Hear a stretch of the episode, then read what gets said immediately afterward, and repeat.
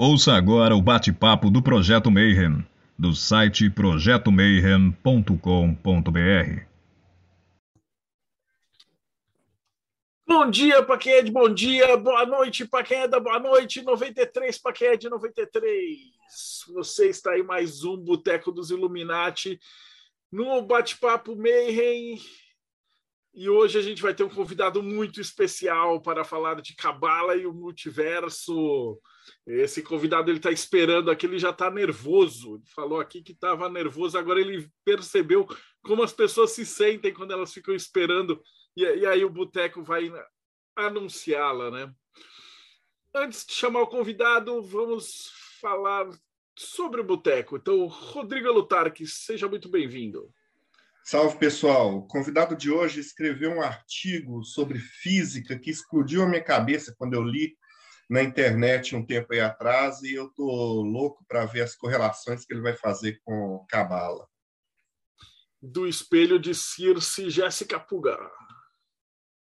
Olá, boa noite, gente. Estou ansiosíssima para ouvir mais desse convidado, que eu conheço pouquinho ele, né? E representando a Eclésia Babylon, Bárbara Knox. Boa noite, pessoal, 93. Então, hoje vamos ver né, como que será essa palestra misteriosa desse convidado que nunca, nunca ouvimos falar. Que pessoa será essa? Veremos. ah, diretamente da FRA e representando a Pedra de Afiar, Paulo Jacobina. Fala, galera. Boa noite, tudo bem? Curioso para saber um pouco mais sobre o multiverso e que loucura é essa que a Cabala vai, vai nos explicar e dos reinos rosacrucianos Frater Belra. Boa noite a todos. Boa noite ao pessoal que está assistindo aí gravado. Vamos aprender com o Marcelo aí o que, que é o tal do multiverso. E hoje, excepcionalmente, o Ulisses ele está em loja maçônica e o Thiago Tamussauskas está de mudança e ainda sem internet. Porém, do outro lado do planeta, enquanto a gente está morrendo de frio, a gente está vendo o Robson Belli de bermuda, sabe? Salve grande Robson. Ohayou gozaimasu para quem está no Japão aqui comigo, Konbawa para quem está no Brasil, Kyuju-san para quem é Telemann. E, pessoal, eu quero saber quantos abismos diferentes a gente consegue acessar através do multiverso cabalístico. Quantos diferentes Corozon tem para devorar a nossa alma ali? É, esse papo de, de, múltiplas dimensões é um negócio interessante para estudar até o que quer dizer a nossa verdadeira vontade, né? se faz sentido. E, como às vezes o Goya fala, né? árvore das vidas. Né? Então, em algumas traduções a gente vê né? que, a, que a árvore responde assim. Então, eu vou passar o comando do, do barco para Rodrigo Lutarque. Salve, pessoal. É, mas como diz aqui o apresentador, né? Todo gibi pode ser o primeiro gibi de alguém. Então, resumindo, nosso convidado Marcelo Deudébio, é, conta um pouco da sua jornada antes de iniciar no tema. Então vamos lá falar um pouquinho de mim. É engraçado porque eu, geralmente agora eu que estava entrevistando a galera quando começou a pandemia. Os caras juntaram e falaram: Ah, Deudébio, vai lá ser youtuber, junta com o Rodrigo, não dá nada não e tal. E aí eu me acostumei a entrevistar, e geralmente nos outros programas eu sou entrevistado, mas aí quando tipo, é, o, é o programa sério do Mayhem, vai me entrevistar, eu tô mó nervoso. E aí os caras falam que ficam nervosos, a gente ri dos caras, mas é sério, cara. Bom, deixa eu ver. Eu ia falar que é 20 anos atrás, não, 25 anos atrás, na década de 80, em 1989, né? Eu cresci uma família espírita. Minha mãe fez 40 anos participando lá da Federação Espírita. Então, se vocês leram qualquer audiobook do, do Kardec e tal, provavelmente vocês vão ver a voz da minha mãe nos audiobooks.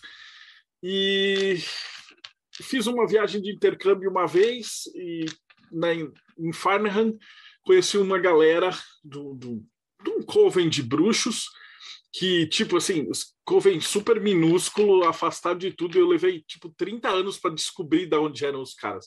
Você imagina que eu era pivete na época, então eu tinha 14 anos, E aí os caras vão fazer assim, ah, a gente faz umas paradas loucas aqui, você quer participar e tal? Ah, quero. Tal. Aí vai para o meio da floresta, tem batuque, maluco incorpora demônio da floresta, as fadas, paradas assim. A hora que eu vi o cara incorporando, falei assim, mano, tem alguma coisa muito louca isso aí, cara. Não dá nem para falar que era tipo igual ao Harry Potter, porque não existia Harry Potter. Não, não tinha, tinha muitos anos antes do Harry Potter. E quando eu voltei para o Brasil, eu voltei doido. Eu falei assim: eu preciso entender o que, que aconteceu, cara. Que porra é essa de espírito da floresta, o cara incorporado, essa parada, né? E uh, naquela época, tipo, não tinha internet, a telefone tinha porra nenhuma. Os caras me deram um container de livros, eu trouxe. Falei assim: eu vou me dedicar a traduzir e pesquisar deuses de todas as mitologias e entender o que, que é esse treco de incorporação. E eu nem sabia esse nome, incorporação, ainda demorei uns 10 anos até chegar num terreiro, né? Então eu comecei a pesquisar e traduzir. Eu fui fazendo aquele pequeno livrinho de, de mitologia que vocês conhecem, que é, hoje está com 8.700 e poucos verbetes. Ele quase entrou no, no Guinness Book. Né? Ele só não entrou porque eu não quis pagar. Eu descobri que o Guinness eles não são os caras gente boas que juntam recordes e põem num livrinho. Eles são uma agência de publicidade e eles cobram para você usar a marca, o nome e entrar no livro. E, e, tipo, é muito dinheiro. Mas, enfim, valeu pela menção. Mas então, eu passei 10 anos pesquisando isso, é, fiz arquitetura, me formei e fui para a área de é, semiótica e história das religiões, e aí, obviamente, você cai em alquimia, não tem como. E, e, arte, eu sempre amei isso. E nesse meio tempo também fazia os trecos do RPG, que a galera da internet me conhece, tipo numa época pré-internet, onde tinha a internet era banca de jornal. O Caçaro me convidou para escrever um RPG para Dragão, e ele ficou o RPG brasileiro mais vendido, eu acho. Ele só perdeu depois para Tormenta e depois de um bom tempo, né? Quando, quando a Dragão chegou a Dragão 50. Até lá, o Trevas foi um dos RPGs mais vendidos. E ele era de mitologia. A gente pegou livros de verdade, enfiou rituais de verdade, anjos e demônios de verdade. E aí a gente descobria que os caras estavam jogando a parada. E aí, tipo, as velas mexia, quebrava espelho. É, os caras ouviam vozes do meio do, do, jogo lá. E era uma coisa de louco, né? É o RPG mais é, com interação dos espíritos que tem. Paulo Esse, isso aí é uma raridade, raridade. Enfim, aí em 2004 a gente eu fui fomos lançar o livro, né? Eu tava na Bienal do livro e aí eu conheci o Wagner Veneziano e Costa, que é um cara que fez uma total diferença na minha vida. Esse, esses pontos que eu estou contando agora vai ser interessante, depois eu vou usar na palestra, tá? E ele me apresentou uma loja maçônica chamada Madras. Eu não sei se vocês já foram na Bienal, quando vocês entram na Bienal, sempre tem uma pirâmide assim no meio da Bienal. E não é por acaso, tipo, ele, ele, eles pegam a planta da Bienal, fazem os cruzamentos, e aí tem uma galera que calcula ali a geometria sagrada do, da parada e põe uma pirâmide com os pontos certos, o tamanho certo no meio da Bienal, para ficar o site ali, né? E lá dentro tem uma mini loja maçônica onde a galera se encontra ali. É, é uma parada Illuminati mesmo. Eu não sei se é agora, era quando o Wagner era vivo, né? Ele já faleceu há um tempo. E aí, lá, naquele meio, ele falou assim: Cara, esse livro é muito foda. E, você não quer ir entrar na maçonaria? Então, diferente daquele velho picareta que fica aparecendo nas propagandas para encher o saco e é golpista e tal, um convite da maçonaria de verdade é assim: é feito tete a tete. E aí eu entrei e a, a loja maçônica Madras era tipo a Golden Dawn brasileira, porque praticamente todo mundo que escreveu um livro da Madras tá, fazia parte dessa ordem. Quem não fazia era porque estava no Rio, e aí era membro honorário, e aí os caras de todas as ordens lá da FRA, da Golden Dawn, Carlos Raposo, o Conte, o Paca, uh, Comino, os Rubens Sarraceni, quem vocês imaginarem, e metade desses caras a gente entrevistou aqui estavam nesse rolê. Então você imagina que toda semana tinha uma palestra tipo com o Conte. E aí na loja maçônica tinha um cara tipo Comino, o Saraceni, o, o Adriano Camargo. E aí a galera trocava ideia, igual a gente está fazendo aqui hoje. Né, que a gente tem, porra, galera de tudo que é lugar, né? O Robson especializado em Goécia, a Bárbara de Telema, o Thales, o Frater Belrad de, de, de, Rosa Cruciano, o Paulo Jacobina de Telema e Rosa Cruz, a Jéssica de Bruxaria, Voodoo e Banda. Então era mais ou menos uma parada assim, chamava um camarada, ele dava uma palestra aberta ou não, e a galera ficava discutindo. E aí a gente ficava bebendo até de madrugada, né? Então foi um período engraçado. Que eu, eu me separei da minha primeira esposa e falei assim, não quero ir para casa, vou jantar aqui mesmo e já vou ficar bebendo. Então era. E aí eu comecei a ir em loja maçônica de segunda a sábado. E quando eu não ia em loja maçônica, eu ia nos terreiros do Rubens ou às vezes eu ia no, nos outros pais de santo. Então tinha muito quimbandeiro lá. Tinha muita gente de, de outras vertentes, né? Tinha galera do satanismo também lá. Então eu passei uns bons três, três anos da minha vida, três, quatro anos da minha vida indo de segunda a sábado em terreiros, templos, lojas Rosa Cruzes e etc. Aí um belo dia, um cara, eu estava dando uma palestra acho, em Fortaleza e me convidaram para escrever um blog contando essas coisas. E chamava Sedentário e Hiperativo. E aí eu entrei nessa parada, eu falava, o que, que é um blog? E o cara, não, você vai escrever esses textos. E fala... Eu falava assim, falar essas coisas para os profanos, você tá louco? Não dá. Essas, essas coisas eu falava. Só... Ele, não, cara, pode. Vai com fé que dá certo. E aí a gente entrei, e o blog foi muito bacana. E aí estamos aqui hoje. Isso foi em 2007, então já faz 13 anos só do blog. O blog agora ele tá para sexta-feira, agora a gente vai jogar no ar finalmente a versão atualizada, mas ele está com 3.600 textos. A gente foi fazer um levantamento para imprimir e tal, dá 12 mil páginas de material escrito de ocultismo. Tamanho A4, impressão Times New Roman. Sem imagem. Então, é, tipo, é bastante material. Acho que a gente só perde por morte súbita. Talvez, eu não sei. Acho que o Morte Súbita escrevia menos. A gente tinha mais colaboradores numa época, então tinha muito, muito, muito material. Mas acho que são os dois sites que mais tem. Não, três sites, tem os voadores também. Que seriam os três sites que têm mais material de todos. E aí, essa é a jornada. Aí estamos aqui, né? Veio a pandemia, os caras tiveram a ideia de falar, em vez da gente fazer um evento é, presencial, como a gente fazia vários anos, falaram assim: ah, abre as câmeras, chama os caras, dá umas palestras aí e tal. E estamos aí agora. Fala, Robson. E cabala? Como começou esse rolê de cabala para você, Marcelo? Começou ao contrário do que todo mundo começa. Eu comecei por pesquisar os deuses das mitologias.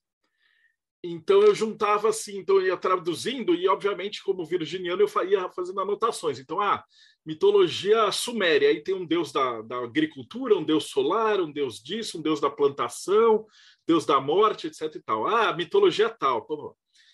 E aí um dia a gente estava no final da década de 90, quando, quando que tem que lançavam o Guia dos Curiosos, que era um projeto que a gente que eu quase participei que a gente ia fazer um Guia dos Curiosos dos deuses.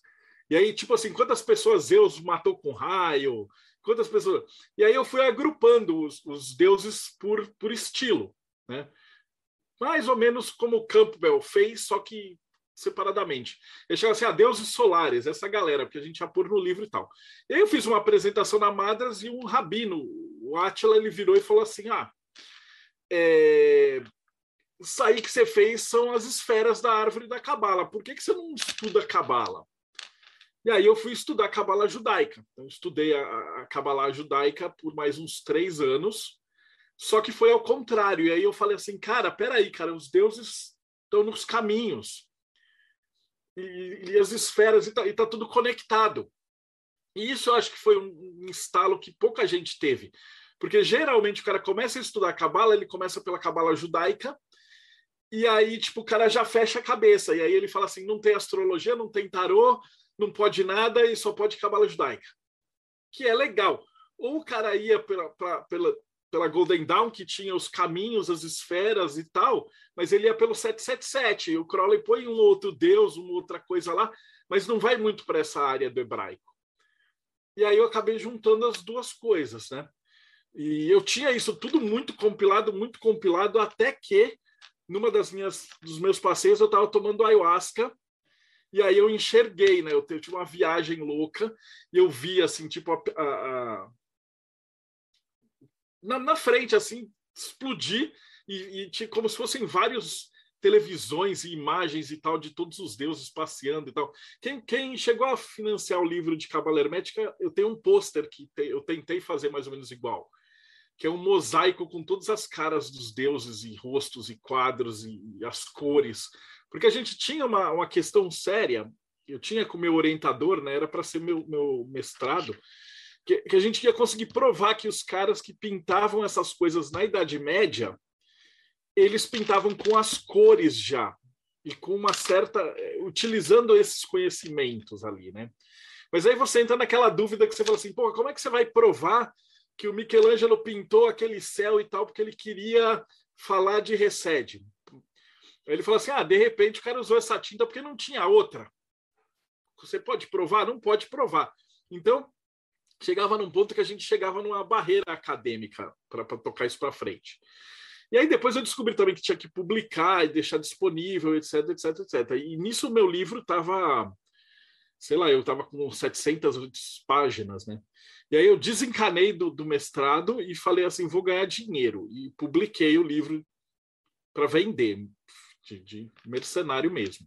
E não me arrependo, né? A gente já vendeu 10 mil exemplares, está na quinta edição. E se eu tivesse ido para esse caminho e tal, eu não tinha ganhado nada. Então eu acho que eu, tipo, larguei a parte acadêmica e falei, vou fazer esses livros para o público geral. Então, apesar de eu pesquisar com, com a seriedade que seria uh, o livro de, de, de tarô, por exemplo, a pesquisa histórica ela é toda fundamentada, como, como um trabalho de doutorado mesmo, mas eu só não pego essa parte chata e ponho no livro. E, e abandonei essa, essa parada. E Cabala foi isso. E aí foi pelo, por esses meandros. É isso, galera. Então, vou entrar então, vou dar um share screen. Vamos começar então. O que, que tem a ver o tal do multiverso? Né? E eu pus esse nome que já é clickbait, vocês sabem, né? Todo mundo vendo? Então, na verdade, a gente não vai falar de multiversos, mas a gente vai falar de múltiplas dimensões. Isso é engraçado porque não é um tratado esotérico. Então, existe a teoria das cordas, que realmente trabalha isso como é, é, um trabalho, uma, uma, teoria científica mesmo. Né? E ela faz muito sentido. Ela descreve o nosso mundo não físico e físico em 11 dimensões. Então, lá, as 11 dimensões. Então, para a gente começar, a gente tem que começar da dimensão zero dimensões, que é um ponto. Então, o ponto ele é ao mesmo tempo nada e ele é ao mesmo tempo tudo. Porque quando você fala de um ponto, na, na geometria, todo mundo estava lá no colégio, aprendeu geometria e falou que é um ponto, é um pixel. Né? Mas um, um, ponto dentro da geometria ele é nada, ele é simplesmente um, um pontinho. Ou para quem programa, ele vai ser a menor dimensão de todas ali. Por outro lado, se você estiver vendo um mapa mundi e aí você tiver um ponto ali, o cara escrever São Paulo naquele ponto, de repente aquele pontinho acabou de virar uma cidade inteira, com 15 milhões de habitantes, é, milhares de casas, ruas, cachorros, prédios, carros e bilhões de pessoas interagindo e trocando mensagem e vidas que pessoas antepassados e tal que estão representados ali naquele pontinho, né? Então, em teoria, agora a gente entra na parte da, de usar nossa imaginação. Se você estiver olhando para um mapa e ver um ponto, se você ampliar esse ponto de uma maneira muito grande e entrar nesse ponto, você vai ver o universo dentro dele, né? Tipo, se você pegar o um mapa mundi e ele tivesse um bilhão de pixels de, de, de, de precisão, quando você ampliasse essa foto, você olha o que está lá dentro, né? É como a gente pega aquelas fotos chinesas insanas que os caras liberam na internet com muitos gigapixels, e aí você abre assim, em volta, você vê a pupila do olho do chinês que está olhando numa janela lá atrás no prédio. Né? E também que os caras usam para enxergar outras galáxias, estrelas, etc. Né? Então o ponto é o comecinho de toda a jornada. Aí esse ponto ele vai para uma dimensão, que é uma linha que conecta dois pontos. e é uma sequência de pontos juntos. Então, na verdade, uma linha ela não existe. Ela é, são infinitos pontos que conectam uma dimensão, ligando um ponto de A até B. Então, como a gente enxerga um traço, mas na verdade esse traço são infinitas possibilidades de ponto naquela, naquela linha. E onde que a gente usa uma dimensão? Ah, para ver coisas tipo temperatura, é, comprimento, coisas simples que você consegue mesurar. Por enquanto, essa é a parte fácil, moleza. Você não fugiu da escola com duas dimensões, você vai ver um plano, né? Mas quando a gente olha essa dimensão aqui, ele tem infinitos pontos dentro desse, desse quadradinho. Né? A tela do computador que você está olhando, por enquanto, ela tem duas dimensões. Então, eu estou representando um negócio inclinado dentro de uma segunda dimensão. E cada um desses pontinhos seria um, um ponto individual. Então, eu vou pegar aqui para anotar. Ó. Eu consigo desenhar. Ó, eu faço aqui um ponto. Então, esse aqui é um, é um, um pontinho um pixel, né? Puf. Eu estou aqui representando a terceira dimensão. Até aqui está fácil, né? E aí a gente chega na terceira dimensão, que até, até aqui está muito tranquilo, que é três dimensões no físico e é um ponto no tempo.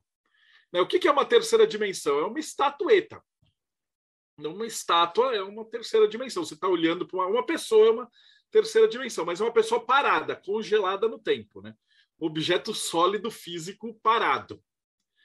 E se você tiver ali um computador, alguma coisa, você consegue detalhar as três dimensões, e aí você consegue dizer, por exemplo, que o olho desse camarada ele está aqui, ele, ele segue para cá e ele segue para cá. Então você tem uma coordenada aqui x, y, z, que te dá exatamente onde está a pupila desse camarada no tempo t. Se eu tivesse um super hipercomputador da Matrix, eu conseguiria detalhar todos os pontos desse camarada para desenhar ele num 3D, tipo numa impressora 3D. Ou se a gente for brincar na ficção, para você teleportar ele daqui para a Enterprise. A Enterprise ia ler todos os pontos e átomos dele e reconstruir ele do lado de lá. Então, a isso você teria a terceira dimensão. E até essa parte é, ainda não vai começar a pirar a cabeça de vocês. Que agora que vai começar a ficar brincadeira divertida, né? Porque a gente vai entrar na terceira dimensão interagindo com o tempo. Então aqui a gente ainda consegue simular e brincar, né? Então se eu fizer aqui uma, um, um eixo, eu vou ter a posição do olho da mulher ao longo do T1, depois ela vai dançando, lá, lá, lá, lá, lá o olho vai estar tá aqui, lá, lá, lá, lá, lá, lá, lá vai para cá, tá, tá, tá, tá, tá, então até a posição T4. Quem manja de programação sabe que é isso que os caras da Pixar fazem, da Disney, é, do, da Marvel, dos efeitos especiais para animar essas figuras. Mas a gente pode usar isso também para o nosso corpo. Então, neste momento, por exemplo, ah, eu pus meu celular para carregar. Hoje eu não sei, não sei que dia que é que eu estou com a tela cheia. Mas hoje é um dia, sei lá, três. Cadê a. a... Agora eu estou falando. Alguém põe no chat para eu ler. Que dia é hoje e horário? Então, ó, 21h30 do dia acho que é 24 de maio de 2022, da era cristã. Eu tenho um Deodébio sentado aqui na Vila Mariana, no endereço tal, XYZ, apartamento tal, a um metro e meio do solo, e o meu olho está exatamente aqui. Então, se você conseguisse traçar isso com um computador, um hipercomputador celeste, você conseguiria exatamente saber onde você está nesse momento. E aí a minha mão está aqui. Daqui um segundo a minha mão já está aqui. E mais um segundo a minha mão já está aqui. Então, no intervalo de três segundos, eu tenho vários Marcelos desenhados no tempo e espaço. Então, é a terceira dimensão se manifestando na quarta, na quarta dimensão.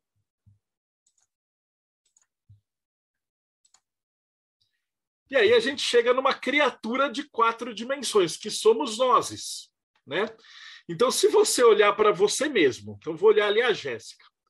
Um belo dia, ou eu mesmo, vou me usar de exemplo para não sacanear ninguém. Eu nasci dia 9 de setembro de 1974, em São Paulo, e aí você tem o um mapa astral, extremamente importante isso. Se a gente for no tempo, no espaço, exatamente nesse ponto, você vai ver a minha mãe de perna aberta. Eu acho que eu, eu nasci de cesariana. Aí alguém vai fazer um corte na barriga da minha mãe e vai pum, me tirar de dentro de lá. E aí você consegue traçar o exato momento onde a terceira dimensão daquela criatura está ali. Aí meus pais saíram de lá, tiraram de lá, foram para casa deles, eles moraram, moravam em algum lugar em Indianópolis, depois eles foram para o Ipiranga, depois... e aí você vai seguindo no tempo. E esse, e esse Deu Debinho vai ficando cada vez maior. Aí ele faz uma viagem para a Inglaterra, aí ele vê uma ele volta. Então, se você tiver uma, uma projeção da quarta dimensão como uma linha, né? lembra que a terceira dimensão, o tempo é, uma, é um ponto. E como a gente viu lá atrás, é ponto, linha, cubo. Né? Então, a, a, a quarta dimensão é essa linha. E aí todos nós somos umas pessoas. Então, se você parar de se enxergar como um Robson Belli, um André Luiz, uma Jéssica tal, e você entender que você é uma minhoca da quarta dimensão, você vai começar a entender melhor a, a, sua, a sua vida. E aí você começa a pensar que em qualquer momento que você tiver uma câmera que tirou uma foto sua em algum lugar, você tem uma referência da quarta dimensão do seu corpo da terceira dimensão. Né?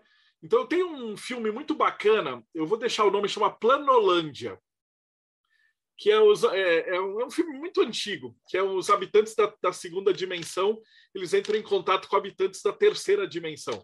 Só que aí uma esfera, quando ela entra na segunda dimensão, ela parece um círculo.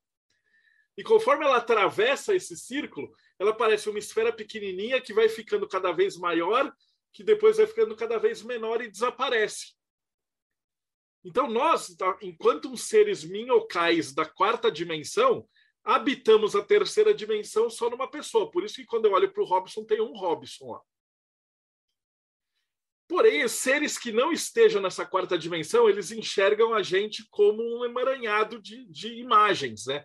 Sabe aquelas imagens em, em estroboscópicas, né? Que, que, que, vão se mexendo e deixando aquele rastro bonitoso lá de, de clipe de, de filme. Então, essa é a nossa vida. E se a gente conseguisse enxergar a nossa consciência enquanto preso em Malkuth, só enxergo o presente, ou seja, eu vou olhar para minha mão, eu só vejo a mão do Deudébio no exato segundo que eu estou olhando. Eu não estou vendo a minha mão do passado e eu não estou vendo a minha mão no futuro. Né?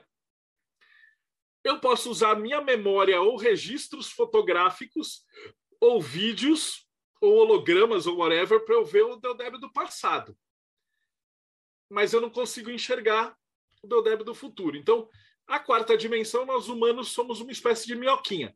Em algum momento do futuro, eu vou morrer, aí vou ser enterrado, vou dissolver, vai terminar, e no último momento, se ninguém roubar minha caveira para fazer macumba, né, eu vou desaparecer.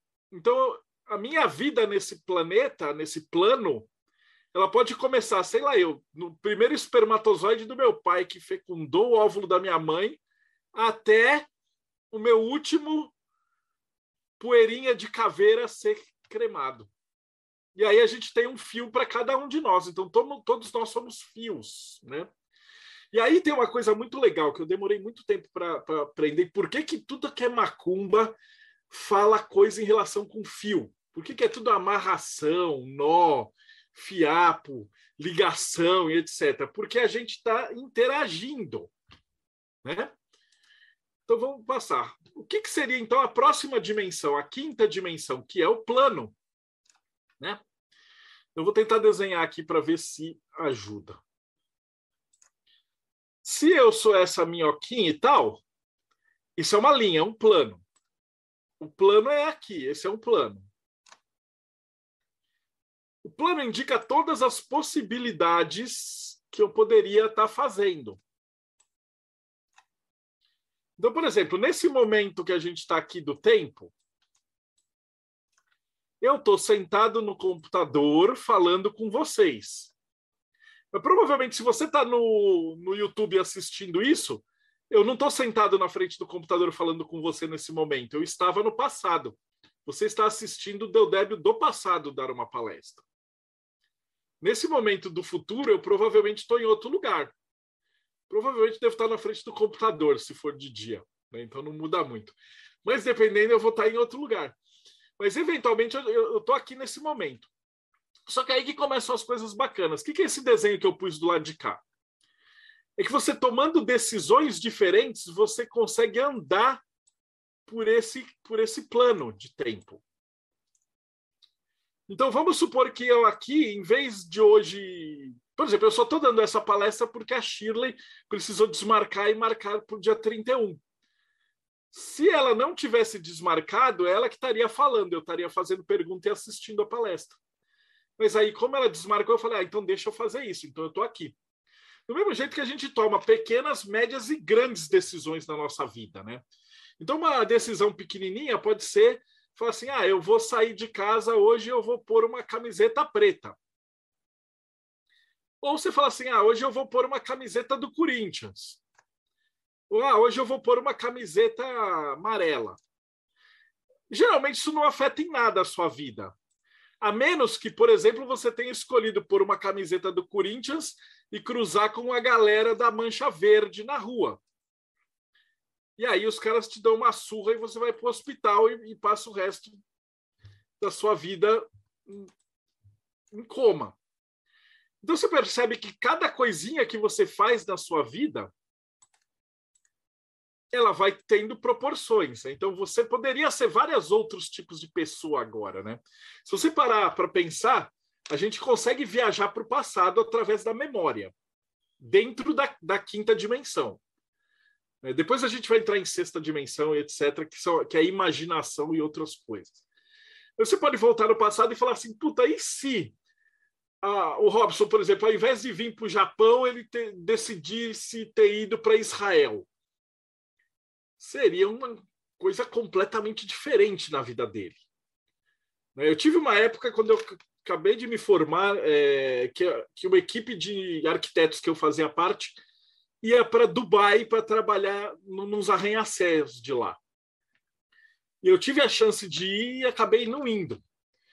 Mas se eu tivesse ido, provavelmente não existiria teoria da conspiração, livro de cabala, podcast Mayhem, nada. Eu estaria falando árabe com uma barba desse tamanho, com umas cinco esposas, com um monte de ouro, assim.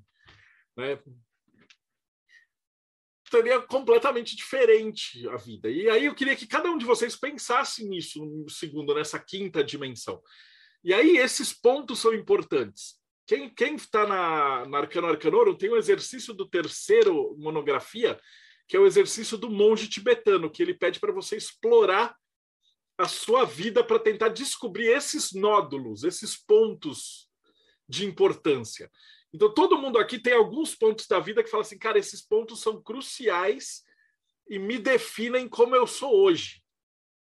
É tipo, ah, com quem eu casei. Pô, pra vocês terem ideia, eu encontrei a Priscila porque ela, ela escreveu reclamando que a gente tinha atrasado de mandar um livro para ela. E ela escreveu me xingando. E aí eu que respondi o e-mail e a gente começou a conversar. Imagina num momento onde ela tivesse mandado esse e-mail e tivesse caído na caixa de, de spam.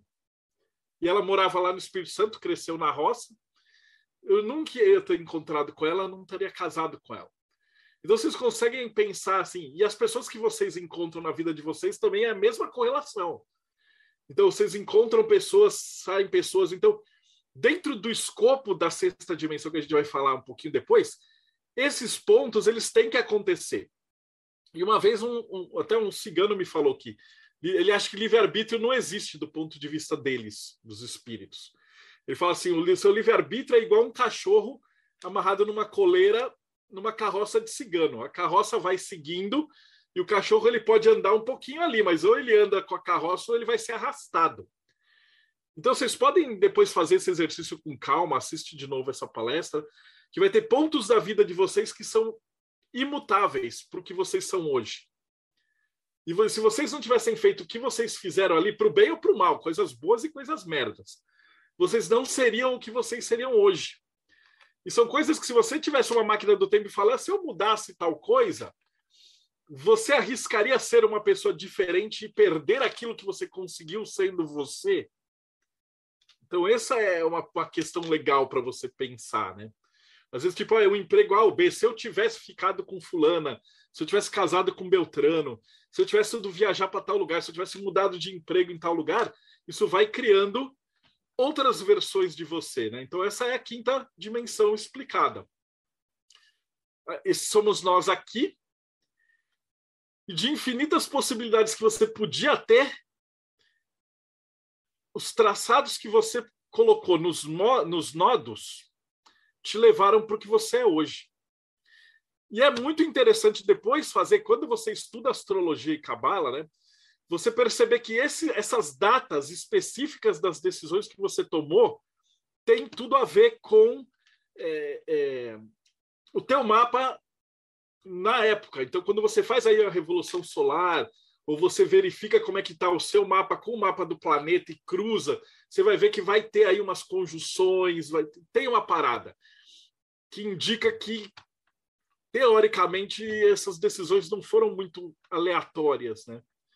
E elas acontecem onde elas tinham que acontecer e é como se tudo isso tivesse conectado. Então isso aqui já é um mindfuck gigante, né? Porque aparentemente você acha que você tem milhões de, de possibilidades daqui para frente. E realmente tem, né? Mas um anjo ou um espírito que esteja na quinta dimensão, ele já enxergou. Ele já enxergou aqui, ó.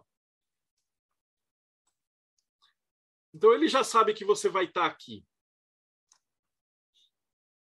E é, é uma coisa muito, muito, muito doida esses paradoxos de máquina do tempo, etc. Porque a gente, a nossa consciência de Malkuth está aqui. Quando a gente vê o tarô, por exemplo, eu, eu descobri que você vai vendo as possibilidades. Então a gente tem uma possibilidade maior da vida nossa de acontecer, de chegar e fazer esse caminho aqui, ó. Pô. E aí, quando você está lendo as cartas de tarô, ele te dá essa visão, essa, essa mensagem aqui.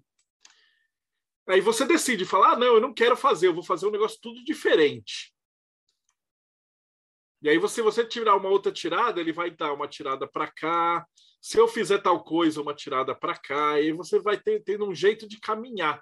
Por isso que eu acho bonito as palavras, né? Mapa astral, né? Um mapa. Ou é, tirar o tarô, ele vai te dar uma probabilidade do que está acontecendo e aí te ajuda a guiar. E a tal da verdadeira vontade vai te levar para cá. Em algum momento, você vai estar junto da próxima dimensão, que é a sexta dimensão. Que aqui a coisa começa a ficar muito doida. A sexta dimensão é a terceira dimensão no cubo do tempo. Então significa que se eu sou uma minhoquinha e estou andando aqui, a Jéssica é uma outra minhoquinha que está andando aqui. E o Robson Bell é o cara que está no Japão, ele está aqui longe, na terceira dimensão. Então pode passar essa vida nossa que vai acabar rapidinho e minusculamente aqui, no intervalo de o quê? 80, 70 anos. Então nós somos nadinhas, né, no mundo. E a gente talvez eu nunca encontre o Robson fisicamente, a menos que na terceira dimensão eu viaje para o Japão para poder apertar a mão dele. Então nesse momento na internet a gente está entrando num campo que é quase uma sexta dimensão virtual. Porque a gente está ao mesmo tempo eu olhando para a cara do Robson, para a cara da Jéssica, para a cara do Rodrigo, a gente está separado por quilômetros de distância e ao mesmo tempo a gente está ali no, no, metaverso, né, dessa dimensão. Mas na terceira dimensão a gente não se encontra.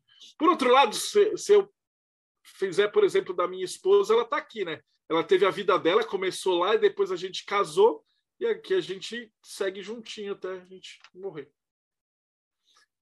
e outras pessoas. Ou você encontra as pessoas, amigos que você encontra e separa e tal. Você vai tendo módulos no tempo e pontos onde você se junta na terceira dimensão. Por conta das nossas decisões na quinta dimensão. Então, outro jeito doido de fazer isso é assim: se eu tenho meu plano aqui da, da minha quinta dimensão, e, por exemplo, tentar desenhar aqui bonitão. Aqui. Um outro plano de uma outra pessoa aqui, ela vai tomar decisões e eu vou tomar minhas decisões. E a gente pode se encontrar. Então, toda vez que a gente encontra uma pessoa, fisicamente, antigamente, né? Tem que lembrar que esse estudo que eu estou falando é de uma época que não tinha internet. Então eles só consideravam que você, para falar com Einstein, você tinha que ir até a Alemanha e falar com Einstein, né? A internet deu um jeito nessa, nessa quinta dimensão e trouxe isso para todo tempo agora, que é muito bacana, né? Então, pessoas que teoricamente você jamais iria encontrar, no mundo virtual a gente conseguiu expandir a terceira dimensão para uma dimensão virtual. E aí você está conversando. Pode falar, Robson. Cara, eu não consigo deixar de olhar isso que está dizendo e pensar no poder das palavras, no poder dos vídeos, livros, essas mídias, mesmo as mais antigas que nós temos, no como elas viajam na sexta dimensão e trazem, por exemplo, como isso tudo é mágico. Por exemplo, o fato de, por exemplo, eu falar algum conhecimento ou escrever algum conhecimento, a pessoa lê aquilo, aquilo traz de mim para aquela pessoa aquele conhecimento e viaja no tempo e traz toda essa questão de uma nova ideia que não existia antes da pessoa ler aquilo e traz toda essa ideia. Exatamente. Na sexta dimensão, a gente pode ter, por exemplo, o Shakespeare que estava tava aqui. Ele nasceu, escreveu um monte de livros e morreu aqui, 400 anos atrás. Mas aí, quando você produz alguma coisa em Malkuth, o livro do Shakespeare ficou aqui.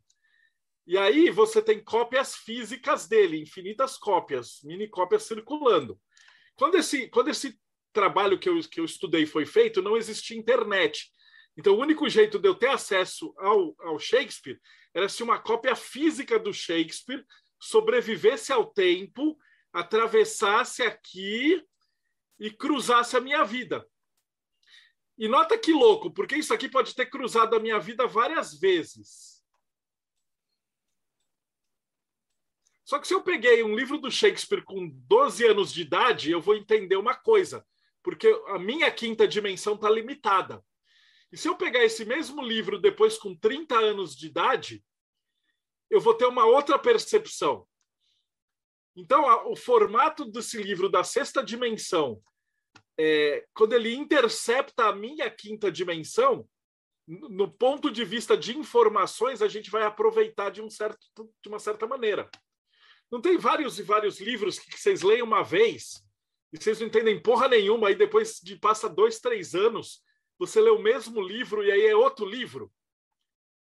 Daí, quando você faz aquela comparação tosca de ah, o, o, livro é, é, igual a Planolândia, a terceira dimensão interagindo com a segunda dimensão.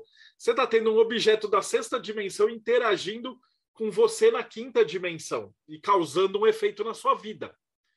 E de repente vai ter um livro que você leu quando era criança, não entendeu nada, leu quando você tinha 25 anos e decidiu mudar de emprego por causa do livro. Então a, a parada que é que esse livro, na formato de sexta dimensão, ele mudou de forma e ele interceptou a tua quinta dimensão, que fez você de repente ler um livro da China e se mudou para a China. Então ele tirou você da terceira dimensão. Pode falar, Paulo. Eu queria comentar que é, isso que você está trazendo né, me remeteu muito a um problema que foi muito debatido, e de certa forma ainda é um pouco debatido dentro da, da filosofia, que é o problema da mudança. Né? Porque a, a mudança, para ela acontecer, né, algo tem que mudar, mas algo tem que permanecer o mesmo. Né? E quando a gente pensa do ponto de vista único e exclusivamente físico, vamos botar físico entre aspas, né, a mudança ela, ela não existe. Você tem troca de pontos dentro de, dessa história. Mas quando a gente entende vou utilizar a expressão metafísica, que é mais fácil das pessoas conhecerem, mas a, a, acaba não sendo metafísico. Né? Dentro da, da, metafísica, a gente entende que existe algo que permanece o mesmo, que está além desses pontos que a gente consegue ver, e todos esses pontos são pontos completamente distintos, por mais que eles se parecem, mas eles acabam sendo o mesmo porque eles estão conectados com algo em cima. Né? E é justamente essas, esses pontos que você comentou que traz essa percepção de mudança, que é quando você vai, você sobe para aquilo que permanece o mesmo e desce se manifestando de, de uma maneira diferente em função daquela experiência. Exatamente. Isso aí a gente chama de DAAT, né? Que é, é depende da, do teu abismo, né? O Crowley coloca. Então, na árvore a gente estaria subindo. Então, essas dimensões elas têm esse paralelo da cabala. Então, se eu estou subindo, eu estou me deslocando na minha própria árvore. Né? E outra, vamos supor, vamos trabalhar com os aspectos de grau, por exemplo. Se você está na, na, na Aston Argentum, por exemplo, ou na Golden Dawn e tal, pressupõe-se que conforme você está avançando, você vai ficando melhor. Isso que, isso que o Paulo falou agora. Mas do mesmo jeito, conforme você vai subindo na árvore, para chegar na tua verdadeira vontade, você produz material. Então é correto dizer que ao longo da sua vida o, o, cara vai produzir vários materiais, né? Isso vai ficar super, hiper intrínseco. Você imaginar que eu tenho três mil e poucos textos do Teoria da Conspiração, cada texto foi lido por, sei lá, 5 mil pessoas, imagina quanto de material e de modificação que isso não fez. E esses textos vão permear essas, esses outros planos ao longo da vida desses caras nesses anos. Né? Então, o texto que você lê hoje é um texto diferente. O simples fato de você ler o mesmo texto na revista de Hermetismo, que está num outro formato, ele já vai entrar no teu cérebro diferente e ele vai causar uma mudança diferente, né? E aqui também a gente está falando de coisas pequenas, né? Porque a, a, minha vida de minhoquinha comparada com o mundo, ela vai englobar lá, sei lá, eu, 80 anos, né? A gente tem o quê? 40 mil anos, né? De, quando a gente está falando de Rockmar, que é a sexta dimensão real, né? Você fala, quem é a vida de Marcelo Del Débio? É uma gota de água na humanidade inteira. Tem 7 bilhões de gotas. 8 bilhões, né? 8 bilhões de gotas. Hoje, cada gota está interagindo aqui no meio, né? no planeta inteiro, né? fazendo coisas e andando e produzindo e mandando coisa e fazendo vídeo do YouTube e, e interagindo, né? Essa janela que está deixando a gente louco, de, de, de, janelas que você abre e enxerga uma coisa, um TikTok da vida, onde você cruza uma janela dessas da sexta dimensão a cada 15 segundos. Né? Você abriu um vídeo, tem um cara da China falando uma micagem. Você abriu outro vídeo, tem um cara dos Estados Unidos dando um salto mortal. Você abriu outro vídeo, tem um cara da Coreia fazendo um sorvete.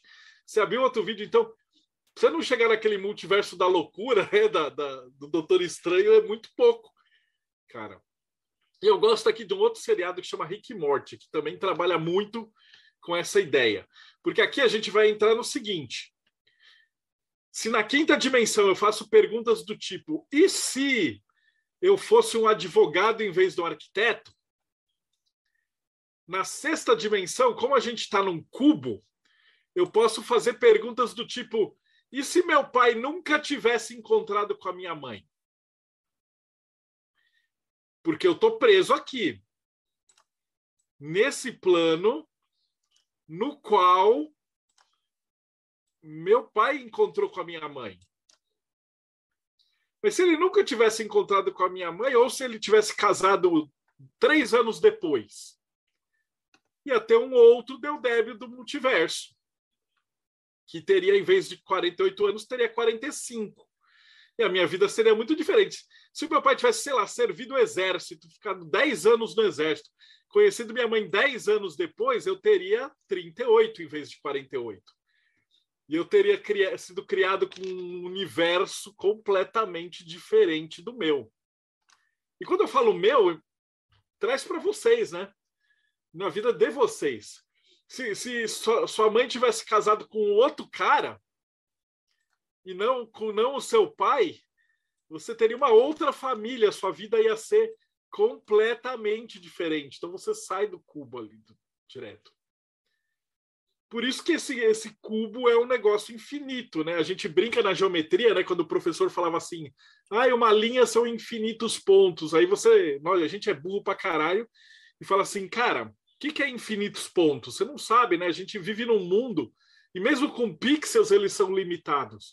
Mas quando a gente está falando aí de sexta dimensão, a gente está falando de infinitos pontos. Ó, o Guardião fez uma pergunta maravilhosa.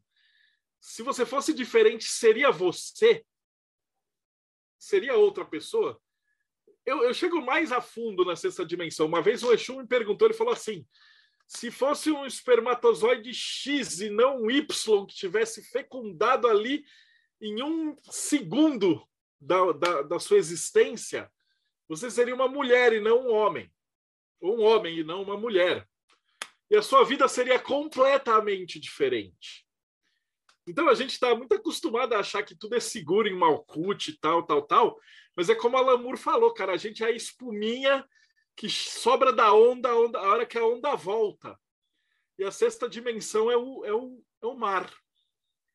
Só que para a gente navegar na sexta dimensão, a gente usa uma coisa chamada imaginação. Então, o único jeito de você acessar essas coisas é você imaginando, é você parar e fazer uma pergunta para você, falar assim, e se? E aí você pode pôr coisas cabulosas e viajar recônquitos da sua alma que você nem sabia que existe, né? De repente nas terapias, né, a galera pergunta: se você fizesse isso, né? Você é um cara todo zoado. Você já parou para pensar que se você não tivesse a sua família assim, assim, assado, você seria uma pessoa normal e você ia falar, oh, tal. Então a gente trabalha aí muito em terapia, enfim. os escritores trabalham nesses processos. Ele fala assim: e se a Alemanha, os nazistas tivessem ganho a Segunda Guerra? Você tem que fazer uma viagem mental absurda para imaginar e pesquisar, porque os livros de história eles só trazem um plano, que é o que é um plano. Embora hoje eu ache engraçado que com a, a internet você pode criar narrativas, né? Então você cria é, é, planos paralelos completamente irreais que vão cruzar aqui, que não são a realidade de Malkuth. E de repente você está traçando toda a tua vida baseada em um monte de história mentirosa, né? Então a gente entra num paradoxo muito louco. A sexta dimensão é um bagulho que. Hoje eu não vou explicar nada, eu só vou pirar a cabeção de vocês. Né? Por, por isso que a sexta dimensão é o rock bar. É aquele limite entre rock bar e bina. É o tudo. É o tudo que pode ser criado. Né? E aí a gente faz esse exercício, né? A gente bebe no, no exercício cabalístico, entra em meditação, entra em Yesod e consegue navegar nessa sexta dimensão. Para quê? Para a gente se conhecer. Você já fez um exercício honesto de pensar assim, cara, e se eu fosse do outro sexo? Como seria a minha vida? Levando em consideração tudo que você passou. Né? Se eu fosse mulher, eu teria namorados. Como seria o meu namorado? Eu não tenho a menor ideia. É um negócio que você tem que ficar imaginando. As pessoas que estão em volta.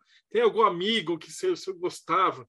Ou se você mudasse de país, né? Você fala assim, ah, aquela viagem, quando meus pais separaram, é, o meu pai foi viajar para a China, minha mãe ficou na Turquia. Se eu tivesse ficado com meu pai em vez de ficar com a minha mãe, eu teria ido para outro país, eu teria uma outra vida, né? E aí tudo que você pode fazer é ficar imaginando. Só que aí acontece uma coisa interessante. Quando vocês fazem esse exercício de imaginação, vocês vão ver que vocês não conseguem se desviar muito da, da, da tua base fixa, da, porque você consegue imaginar algumas coisas, mas você não vai conseguir viajar muito longe da, da tua lógica, né? Porque você, você não sabe quantas pessoas seu pai ficou, quantas pessoas sua mãe ficou, porque eles eram apaixonados de verdade. Você não tem como chegar nessas coisas. Então você preenche esse, esse, esse vácuo com a sua massinha, né?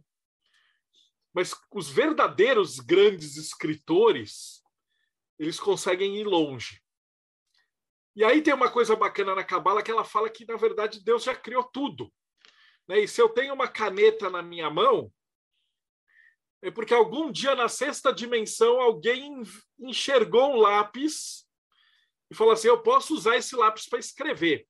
Alguém enxergou que dava para pôr tinta nesse lápis, dava para transformar esse negócio num produto.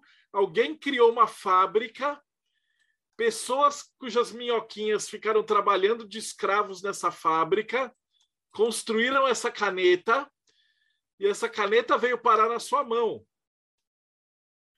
Então, para você materializar alguma coisa em Malkuth, você tem que descer lá na sexta dimensão, onde as coisas não existem, ou elas existem apenas na, numa teoria, e trazer isso até ela se manifestar. Cada livro que você escreve é isso, né?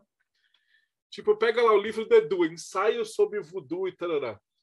Para esse livro estar tá materializado, olha o passeio da sexta dimensão que foi, cabalisticamente falando. O Edu ele foi iniciado junto comigo. Mas eu sou preguiçoso, eu não faço os, os, os trabalhos, todas essas coisas. O Edu é dedicadíssimo, ele foi na OTO, ele estudou, ele foi para lá. Então ele, ele adquiriu zilhões de conhecimentos do que ele estava presente nesses rituais quando esses espíritos chegaram, falaram coisas para ele, ele anotou coisas, ele pesquisou, ele e aí ele compilou essas paradas fez esse livro, que depois foi para um outro financiamento. Né? Então, percebe como a sexta dimensão é um, é um fluido de, de fios interconectados. Né? Esse é que vai fritar mesmo, né? O Guardião falou assim, vai fritar somente é, se eu tivesse dito do vaso, você teria virado e derrubado ele né, da Matrix. Matrix bebeu muito dessa, desse, dessa ideia. E eu acho que é isso. Eu acho que daria para ficar falando um dia inteiro só disso aqui. A gente não ia chegar no, no, no, final, porque ele é muito louco. A viagem da sexta dimensão é você sentar igual o Doutor de Estranho, né? E você ficar imaginando e vendo o fio e falando assim: eu estaria. Imaginando coisas simples, tipo, ah, meus amigos foram viajar esse final de semana. Se eu tivesse ido junto, o que aconteceria? Aí você pode pegar umas fotos deles e se colocar mentalmente lá. E aí você vai treinar. Né? O, a galera da magia do cal, magia do cal séria, né? É, fala, chamava isso de psiconauta. Fala, Thales. Eu ia fazer um comentário, aquela pessoa que já chega atrasada comentando. Mas é que você falou de um ponto que eu achei muito interessante, que me lembrou um, um trecho que o Leonardo Mindinov coloca no livro dele do Andar do Bêbado, de que durante um bom tempo a aleatoriedade ela foi vista como um pecado, porque se Deus sabe tudo, como é que algo é aleatório? Então, na verdade, não, não é porque poderia. Aleatoriedade não existe. Não existe jogo de azar, dados, dominó. É, tudo seria mentira. E aí, uma das versões que, na verdade, tinha que lembra até algum exemplo que eu não lembro se foi você ou se foi o Belhac que falou aqui um tempo atrás, ou talvez o Paulo, agora eu não lembro, do livre-arbítrio, né, que era o cachorro amarrado, amarrado na, na, na, É, então, porque aí tinha uma explicação até de um outro rabino cabalista que ele falava que, na verdade, é porque o milagre, na verdade, a exceção aleatoriedade, ela existe sim, só que é porque Deus já escreveu lá atrás e você não sabe mas está tudo escrito, só que ele não, coloca, ele não coloca todos os detalhes do que, que vai acontecer, mas tem uns detalhezinhos lá que ficam de fora. Exatamente. E a gente tem que ver que é a nossa percepção também, né? Porque aqui a gente está falando, eu estou falando da quinta dimensão, mas a gente enxerga o mundo na nossa quarta dimensão, né? E às vezes você encontra pessoas ou coisas ou, ou fatos e tudo que a gente tem de percepção do mundo é um achatamento da sexta dimensão na sua quinta dimensão. E você só enxerga o que passar por você. Então você tem que achatar. Então, o que eu estou vendo, por exemplo, do Paulo, do André, do Robson, é uma imagem. É o que nós todos, todos estamos vendo. Porque é o que a gente enxerga. É, de novo, eu vou lá para o Planolândia. A gente enxerga aqui no, no fixo. Agora eu vou brincar, vou, sacanear. Já imagina que a gente olha o Robson e fala assim: Robson deve ser uma gente boa, né? Aí o Robson desliga a câmera e ele é o famoso serial killer Chen Chai Choi, que já matou 70 japoneses. Ninguém nunca pegou. Ele tem tipo no armário dele 60 crânios. A gente nunca vai saber porque essa vida dele está aqui, ó.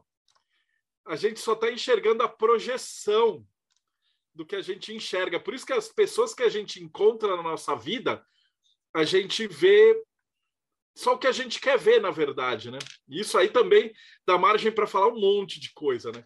Às vezes a gente encontra, sei lá, uma pessoa super legal que vai ser produtora de marketing lá no espelho tal, e aí você descobre que a pessoa é uma filha da puta gigante e você só via uma face dela. E aí depois, na hora que você descobre que você vai vendo outras partes dessa interação, você descobre como a pessoa é de verdade. Então, ao, ao longo da nossa vida, a gente vai vendo apenas é, pedaços de minhoquinha intercalado com pedaços de minhoquinha. É uma visão muito pouca. Malkuth é uma visão muito, muito, muito porca, né? Fala, Paulo. Só fazendo um comentário em cima do que o Thales disse, né? no próprio andar do bêbado, né? a ideia da, da, da probabilidade existir do ponto de vista matemático é porque a gente não tem a capacidade de prever todas as variáveis que são aplicadas ali dentro. Né? Mas se a gente consegue transpassar esse plano no qual a gente está, a gente consegue ter essa percepção e ver que, embora existem, existam muitas possibilidades, elas já foram traçadas de fato por esse Deus que, né, essa energia maior, que já, já, escreveu a linha de fato. Tem um seriado chamado Devs, que o cara hum. programa um computador hiper, super, super, duper que ele calcularia isso. E aí você olhando para esse computador, ele conseguiria ver qualquer coisa. Seria praticamente um registro acástico virtual de ah. probabilidades. Fala, a resposta era 42? 42 é o final, a hora que se compacta tudo. Marcelo, uma curiosidade. Você diria, por exemplo, que os espíritos com os quais a gente trabalha, nas religiões de matriz afro, por exemplo, os outros espíritos, que eles estariam meio que têm a consciência deles estar atrelado a alguma dessas outras dimensões? Qual seria? Então, aí eu vi relatos de vários tipos de entidades diferentes. Então, a gente você tem aquele que está só no plano astral, que na verdade ele só ele está na terceira dimensão dele, só não é material, né? ele estaria em Yesod. Aí tem alguns, alguns que estão separados e eles enxergam para frente e para trás, aqueles que fazem evidência. Tem os caras que já chega assim, o cara fala um negócio e aí, tipo, 10 anos depois acontece exatamente o que o cara falou, ele sabia exatamente. Tá? Então, tem algumas entidades que trafegam fora, né? Eu já perguntei, cansei, essa acho que é uma das coisas que mais me motiva a pesquisar o ocultismo é isso daí. E um caso que eu acho que eu nunca contei, que foi. É, teve uma época que você sempre vira e fala assim: será que eu tô louco? Será que os caras incorporam ou esses caras tão maluco e tal, né? Eu dava curso, e a gente estava fazendo um curso com a galera em, na Bahia. E a gente falou, porra, vamos num terreiro, vamos num terreiro e tal. E ninguém conhecia nenhum terreiro lá. E aí um cara ligou pro primo, o primo falou que tinha um amigo que tinha um terreiro que tinha não sei aonde. A gente viajou tipo 45 minutos de carro para chegar lá no terreiro. Quando a gente chegou no terreiro, o cara que era o Exu, o chefão maioral lá da coisa, falou que queria falar comigo. Aí eu fui falar com a entidade e ela virou para mim e falou assim: "Você tá aqui, mas é porque você não tá me reconhecendo, mas a gente já conversou antes. Só que eu estava incorporado num outro cara. E aí ele descreveu como eu estava, o que a gente conversou, o que ele me mandou eu fazer, e eu não fiz, e aí ele falou que eu não fiz. E ele falou, cara, é muita coisa para ser um truque combinado de, de, de, de circo para me enganar, cara. É muita, muita doideira essa porra. Eu falei, cara, como é que vocês fazem isso? Ele falou assim: ah, o fato de você estar tá conversando comigo aqui agora, porque eu quis, para te mostrar que dá para mexer. A gente mexe nessas coisas do lado de cá. Eu falei, mas como que vocês fazem isso? Ele falou assim: eu não consigo te explicar, mas do lado de cá é fácil. Então eu acho que a gente não tem capacidade, a gente fica brincando e punhetando em cima disso aqui, mas é igual tipo um monte de cego discutindo uma camisa azul e a, xadrez azul e amarela. Entendeu, cara? A gente não tem capacidade. Aí um cego vai falar, eu acho que é maior, o meu dedo aqui tem uma costura aqui e tal. E aí o outro cego fala, o que, que é azul? E aí o outro cara passa a mão não vê nada, então cada um dá um palpite. Mas se a gente enxergasse, ia ser muito óbvio que é uma camisa xadrez azul e amarela. Né? Fala, Frater. Marcelo, se aqui em Malcu, terceira dimensão, fica muito claro para nós que existem duas leis básicas. Dentre várias leis, duas, duas são destacadas, que é a lei do livre-arbítrio e a lei do destino. Né? Para nós fica bem claro aqui. Porém, se nós utilizarmos os conceitos que você nos ensinou acerca da sexta dimensão, e vamos supor que esse destino pudesse ser definido como todas as possibilidades que dentro da mente pensante, da mente pensante utilizando a linguagem do Caibalion, já foram traçadas, né, como se fosse a teoria dos jogos, que você toma um caminho, daí vai abrir 2, 4, 8, 16, 32 e assim por diante, até onde existiria o livre-arbítrio na, terceira, na sexta dimensão? Ou, compreende o que eu quero dizer? Ou seja, se os caminhos já estão traçados, vamos utilizar a linguagem, a lei do destino, até onde existiria a lei do livre-arbítrio na sexta dimensão? Ele vai depender das outras, né? Você tem que ver que é um cubo. Porque eu posso ter um livre-arbítrio de fazer alguma coisa, mas de repente a outra pessoa que eu estou fazendo uh, essa coisa também tem um outro livre-arbítrio. Tipo, sei lá, tem dois, dois namorados, eles estão discutindo. Aí um deles pode, a mulher pode virar e dar um tapa na cara do, do cara. Aí o cara tem o livre-arbítrio, ele pode, sei lá, devolver um soco na cara da mulher e eles irem para a polícia. Ou aí a mulher pode dar um tiro. Então, cada um tem um livre-arbítrio que vai interferir. E esses cubos vão estar tá, vão tá se manifestando nessa linha. E no final das contas, o que, que vai acontecer? A gente só vai ver o relatório da briga dos caras na delegacia. Ninguém sabe exatamente o que aconteceu, né? Por isso que é aquela beleza de advogado.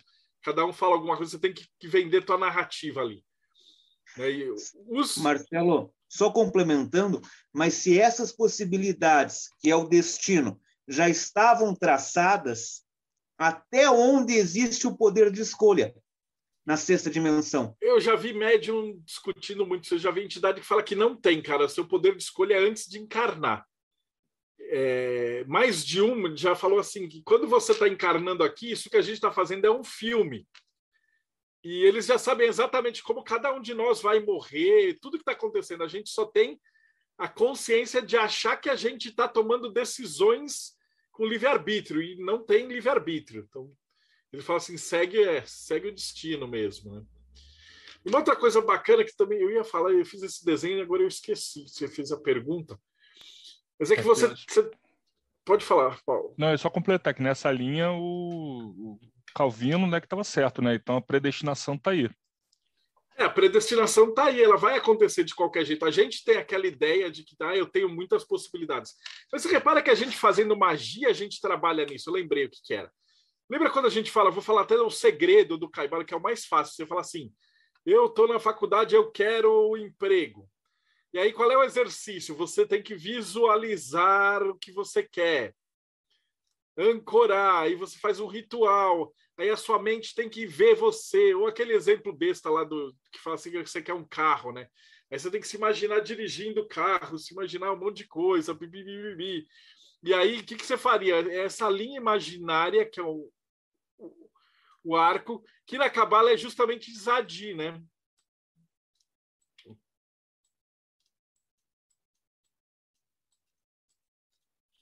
É impressão minha ou estamos falando de patchworking aqui de uma maneira um tanto quanto velada? É o patchworking sério.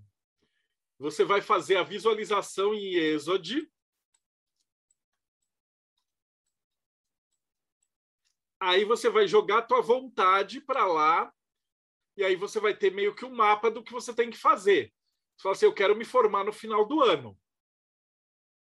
Aí você fala, dá para fazer? Ah, eu tenho X, Y, Z matérias que eu tenho que passar. Para passar essas matérias X, Y, Z, eu tenho que fazer A, B, C e D. Dá para fazer, mas exige um esforço. Tudo na magia exige um esforço. Mas se você seguir traçar planos, você chega em êxodo. Mas você não precisa ser um mago fazendo um ritual para isso. Um ateu vai virar e falar: ah, se eu fizer um bom planejamento, eu também consigo. Né? Então, a gente vai estar trabalhando nesse, nessa ideia. Para frente é planejamento, ou seja, recede.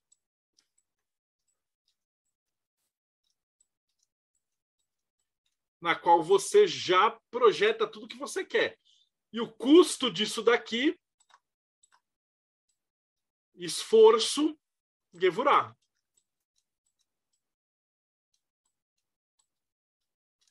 Não adianta nada eu virar e falar assim: ah, dá para eu me formar no fim do ano. E aí você fica matando aula e sendo vagabundo e aí se fudeu. Então não adiantou nada você fazer o planejamento. Tiferet não vai acontecer. Esse é você, Tiferet, tentando chegar no teu destino. Planejamento e esforço. Fala, Paulo.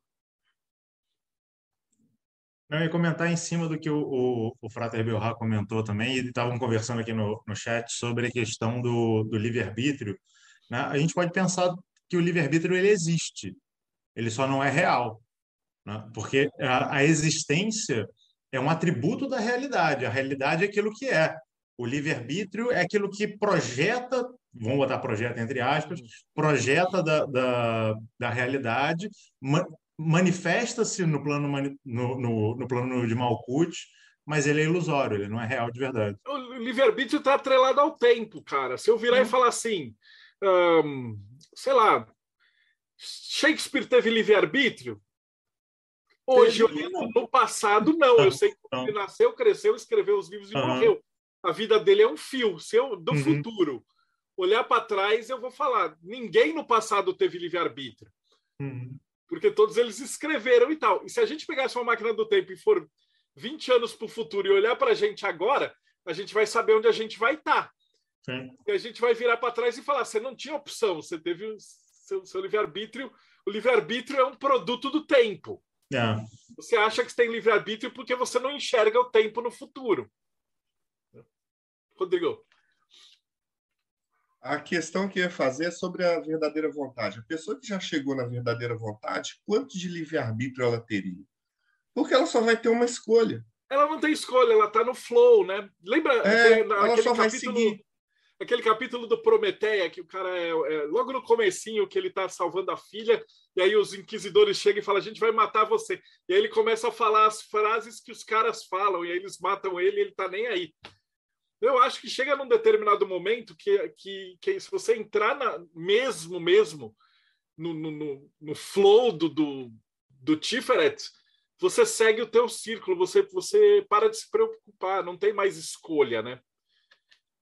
Você tipo, se você, nasceu com o dom, se você nasceu com o dom da música e você toca vários instrumentos e você tem isso, e você precisa fazer uma, uma faculdade, Cara, se você tiver na sua verdadeira vontade, você vai fazer faculdade de música. Você jamais vai imaginar em ser veterinário, ser arquiteto. Ser... Você não tem a escolha. Quanto mais próximo da verdadeira vontade você tá, menos escolhas você faz, porque é óbvio que você tem que fazer o que você tem que fazer. O mais próximo dessa linha você tá. A linha que eu diria é essa aqui, né? Aqui não teria essas várias linhas, teria só uma linha. E é uma linha, o resto você não tem escolha, porque as outras escolhas não te interessam mais. Fala, Jéssica. Eu estava pensando aqui. O Natanael que... falou: torrei todos os neo... Tem a sétima, oitava, nona e décima. É, não quero nem ver como é seu resto. eu estava pensando aqui que eu trabalhei bastante tempo como designer de jogo, né? De videogame. E quando você pensa em criar roteiro nessa questão de escolhas, que é essa simulação, né, pequena simulação da questão da, da vivência do livre-arbítrio, é, a gente faz uma coisa que chama narrativa de árvore, né? Então você tem um cluster aqui, e daí você tem um mundo aberto dentro dessa área, onde você pode tomar certas escolhas, mas para você desbloquear a próxima parte daquele mundo, você vai ter que necessariamente todos esses ramos vão vir no nódulo aqui. Então, eu acho que às vezes, quando eu penso no livre-arbítrio, eu penso um pouco sobre isso, sobre, sobre como eu acho que tem talvez certos, certos momentos que, para desbloquear partes da sua vida, você não vai ter outra escolha, só é para aquele caminho que você passa. Mas em outros, tem um sandbox menor ali, que naquela área você tem como brincar um pouco, você tem como chegar de várias formas naquele nódulo da sua vida que você vai ter que passar, sabe? Então, às vezes, é uma analogia que me ajuda a pensar sobre isso, assim, essa coisa do videogame. Ela faz muito, muito sentido mesmo. Eu acho que ela tem, tem muito de verdade desse simulacro que a gente está vivendo aqui. Porque Malkuth é ilusão, né? Os caras nem chamam de Maia à toa, né? Thales? Não, acho que até nessa linha do, daquele diagrama que você colocou, tem uma, uma teoria, eu não, é, eu não sei quão recente ela é, na verdade, acho que ela é um tanto. É, física teórica, então, obviamente, ninguém tem como provar ainda se aquele troço está certo ou não. Mas é sobre o que seria o anti-universo.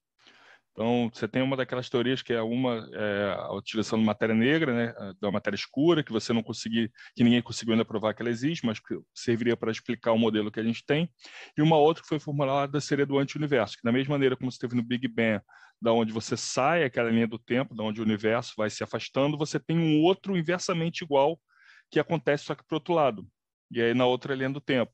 Então, o Marcelo, que existe nesse universo, também tem uma parte, uma réplica nesse anti-universo. Em alguns momentos, o Marcelo desse universo, ele vai jurar que ele está no tempo certo, e o outro também. Em alguns momentos, a ação que o Marcelo desse universo vai tomar, ele está falando que ele está tomando, mas é o outro Marcelo que tomou. Mas é porque os dois Marcelos têm que seguir numa linha em pares. Eu vou jogar, uh, eu achei aqui o link dessa matéria, dessa teoria, eu vou jogar aqui uma matéria da BBC, que eu acho que pode ser até legal, que eu acho que também dá, ajuda a dar mais ainda no nó nesse assunto. E aí e é interessante que o, até o diagrama que eles apresentam no, nesse, na, na, reportagem é um diagrama até parecido desse.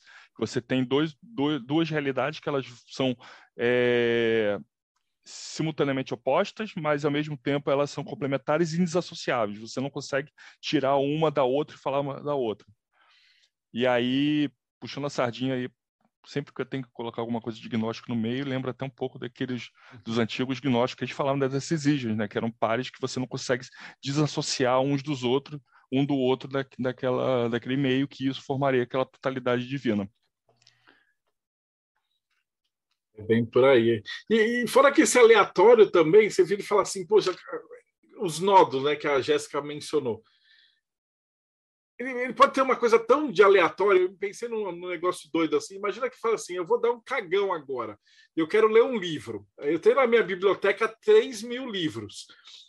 Eu tenho 3 mil escolhas que eu poderia pegar aleatoriamente. Sei lá, se tivesse catalogados todos, eu aperto o computador, o computador vai gerar e vai falar assim: hoje você vai ler esse livro aqui. O Império do Politicamente Correto. Então eu vou lá apoiando esse livro da Pri, eu não li ele ainda. Eu leio e vamos supor que isso aqui mude minha vida. Ou ele decidiu que eu vou ler Os Ocultos do Carl Wilson. E de repente o que está neste livro vai mudar minha vida. Então é uma coisa que assim para a gente parece uma coisa muito aleatória, mas de repente ela 10 anos no futuro eu vou olhar para trás e falar se você não tivesse lido este livro você não estaria aqui agora. É uns detalhes idiotas, tipo, cara, quase que a gente não faz esse podcast. Por exemplo, a hora que um cara virou e falou: não, tem que fazer. A Jéssica lembra que a gente comprou aquela máquina e tinha que juntar, juntava com o Grola, ia juntar aqui em casa e falou: vamos gravar podcast no Zoom. No Zoom, eu falei: vai se fuder, eu não vou fazer isso. Imagina se eu falar assim: não vou fazer isso. Cara, a gente ia perder o quê? 300 600 horas de uns caras muito foda passando uma informação muito boa para milhares de pessoas, porque eu tava com dor de barriga na hora e falei, não vou, não vou gravar. É umas coisas muito doidas, assim, que, que às vezes você move uma quantidade gigante de, de massa da sexta dimensão com pequenas decisões da tua vida. É, mas aí, Marcelo, até nessa linha que você deu do exemplo, aí por exemplo, o exemplo da tua biblioteca. Você pode ter uma biblioteca imensa, mas você pode cair no paradoxo do aniversário, porque você não vai estar sempre pegando um livro diferente nessa biblioteca é, gigantesca. Você pode estar em vários momentos que você for lá, que você quiser ir no banheiro, quiser ter um livro para te fazer companhia, você pode sempre na mesma área da biblioteca, você vai estar sempre repetindo Exato. os mesmos volumes. A menos que você cadastre todos e aperte um botão no computador e ele, ele sorteia aleatoriamente true mais não ou menos. Não seria aleatório, de acordo não com seria Deus, aleatório. Não seria aleatório. Seria o não. livro que eu estaria precisando ler naquele momento. E aí Mesmo você como isso tudo me lembra o botão estou com sorte hoje do, do morte súbita. Não, e, ou, e se, é, é, que o Ulisses não está aqui hoje. Mesmo, né? Que é isso. O tarô, você abre ali e ele vai te falar o que você precisa escutar, não o que você quer escutar. É e, e, que é porque o Ulisses não está aqui hoje, mas até mesmo a, a função, até mesmo para você ter um número verdadeiramente aleatório no seu computador, não é simplesmente assim. Para quem entende programação, tem lá uma função de random que ela não é totalmente 100% aleatória. É. Ela é ela acaba sendo viciada. Então você não e consegue. Ela é conectada com o quê? Com o tempo, né? É, Até mesmo porque você tem a frequência do teu processador que ele está se baseando em alguma coisa aqui. Então, você, você, mesmo o teu universo digital, ele tem uma base analógica.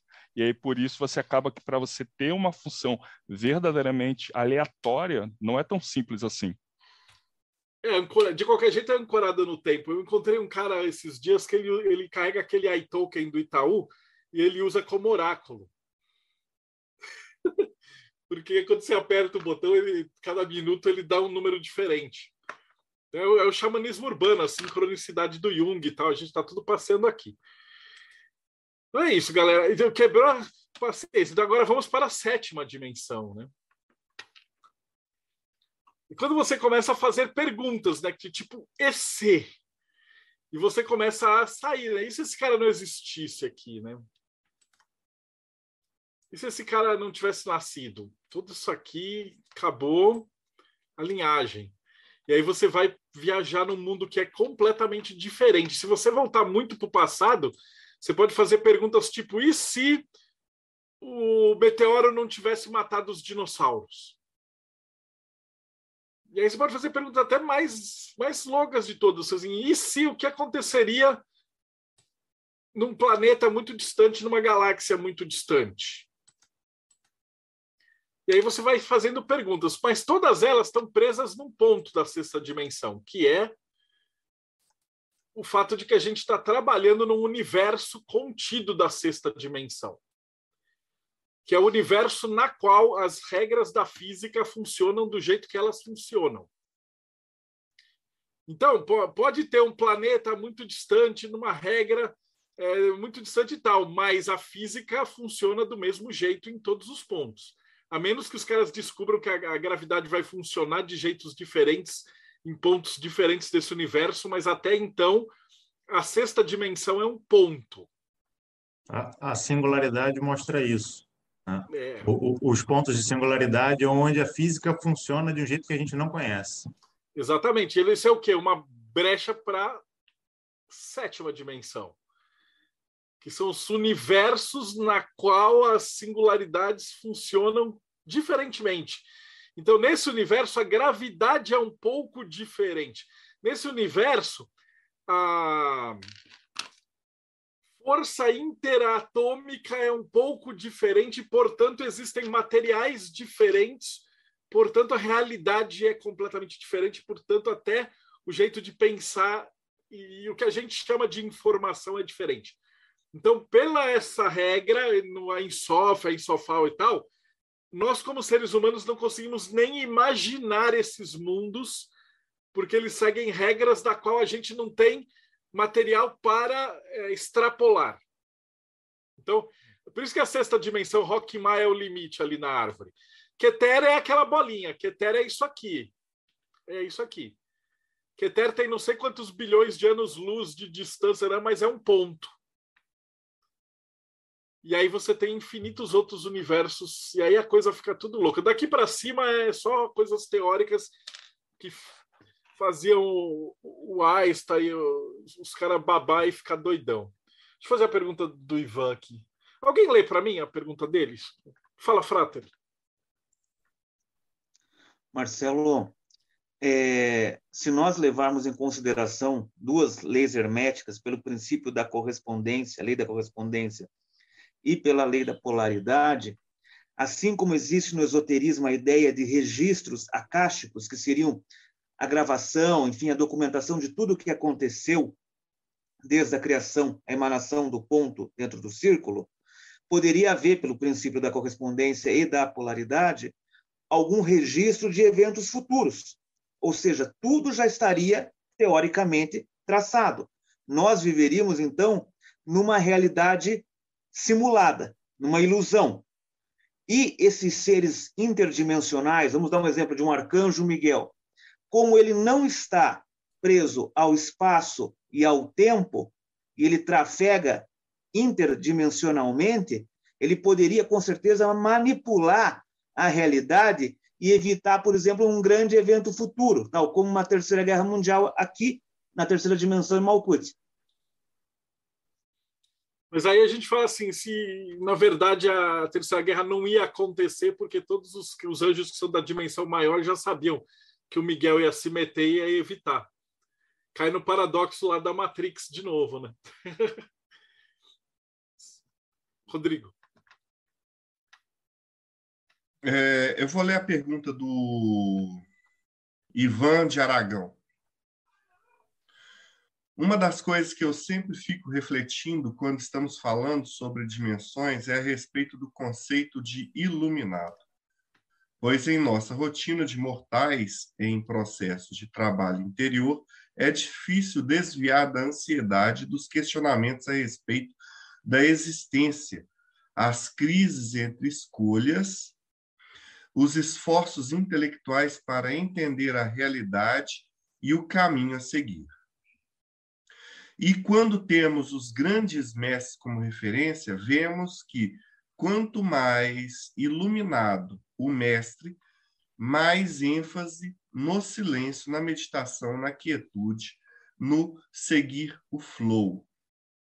Seriam grandes mestres Buda, Jesus, Krishna e etc., meramente representações do humano que chegou a vislumbrar a realidade das dimensões superiores?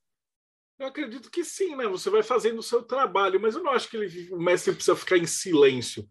Se você for um músico e a sua verdadeira vontade for fazer óperas, você não vai ficar em silêncio, porque senão você não manifestou nada. Então, eu acho que tem, tem N tipos de mestres. E, e, às vezes a música de uma ópera é um negócio que vai mexer com milhares de pessoas, milhões de pessoas, trazer, modificar um sentimento ou alguma coisa nesse sentido, né? Mas eu acho que quanto mais você, como ser é, voltado para dentro, quanto mais próximo da tua verdadeira vontade e tal, mais você vai seguindo o que você tem que fazer. Você não para para. Como é que eu falo assim? A carroça não vai chegar no destino se você parar para tacar pedra em todo o cachorro que fica latindo do lado, né? Então o cara tem que seguir. Chega uma hora que você deixa para trás e fala, cara, não vai dar mais para conversar. Isso eu vejo muito em arte marcial, cara. Quando você pega aqueles grandes mestres, os senseis e tal, chega uma hora que eles param de dar aula para faixa branca. Eles até param e vão lá, mas eles, eles estão mais preocupados em dar aula para os faixa preta, para esses caras é, é, carregarem a tradição e esses caras vão dar aula para os faixas brancas.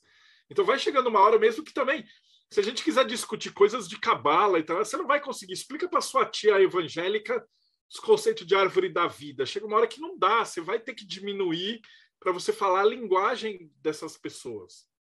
E aí a gente vai seguindo, né, cara? A gente conversa aqui no meio de um termo é, do, do nosso limite e a galera que chegar agora, ela precisa ir acompanhando, né? Ela vai treinando. A única coisa que diferencia a gente de um cara que acabou de assistir um primeiro podcast do BR é tempo, só tempo. Dedicação e esforço. É, Marcelo, eu acho. Cima. Até nessa linha, acho que complementando essa pergunta, acho que até nessa linha que você colocou, assim, dos professores de arte marcial, assim, os caras que são fodões, eu lembro de um, um professor lá da, da, das Filipinas, até ele comentando com a gente num seminário, ele falou assim, cara, vocês têm que colocar o, o não é porque você não vai dar aula, às vezes, para o cara que está começando, mas você tem que colocar os teus alunos para darem aula. Para eles poderem a... subir também e virarem eles professores, subir. né? É, porque senão o cara não. Se o cara, se o, o fodão estiver dando, sempre dando aula, ninguém, ninguém nunca vai chegar perto dele. E aí eu acho que vai né, nesses caras, assim, desses nomes que a gente colocou, acho que muito acontece disso também. Senão você fica prendendo um monte de gente que vai ficar ali só seguindo, vai ter o cretalhudo ali que nunca vai sair do, do, lugar, porque ele vai estar sempre esperando o grande mestre falar a, a palavra para ele. Exato, né? Sempre, né? Toda essa escala que a gente estuda, né? Tem ordens mesmo, né? O cara não vai ser o, o grão-mestre para sempre, ele vai sair fora e outro cara vai entrar. Do mesmo jeito que você tem os instrutores dentro da Astro e tal, mas o cara ele vai chegar uma hora que ele vai subir. E o cara que tá, tá de probacionista ele vai ter que ser instrutor de alguém em algum momento. Mesmo é. porque se, se morrer o cara lá, a ordem inteira morre.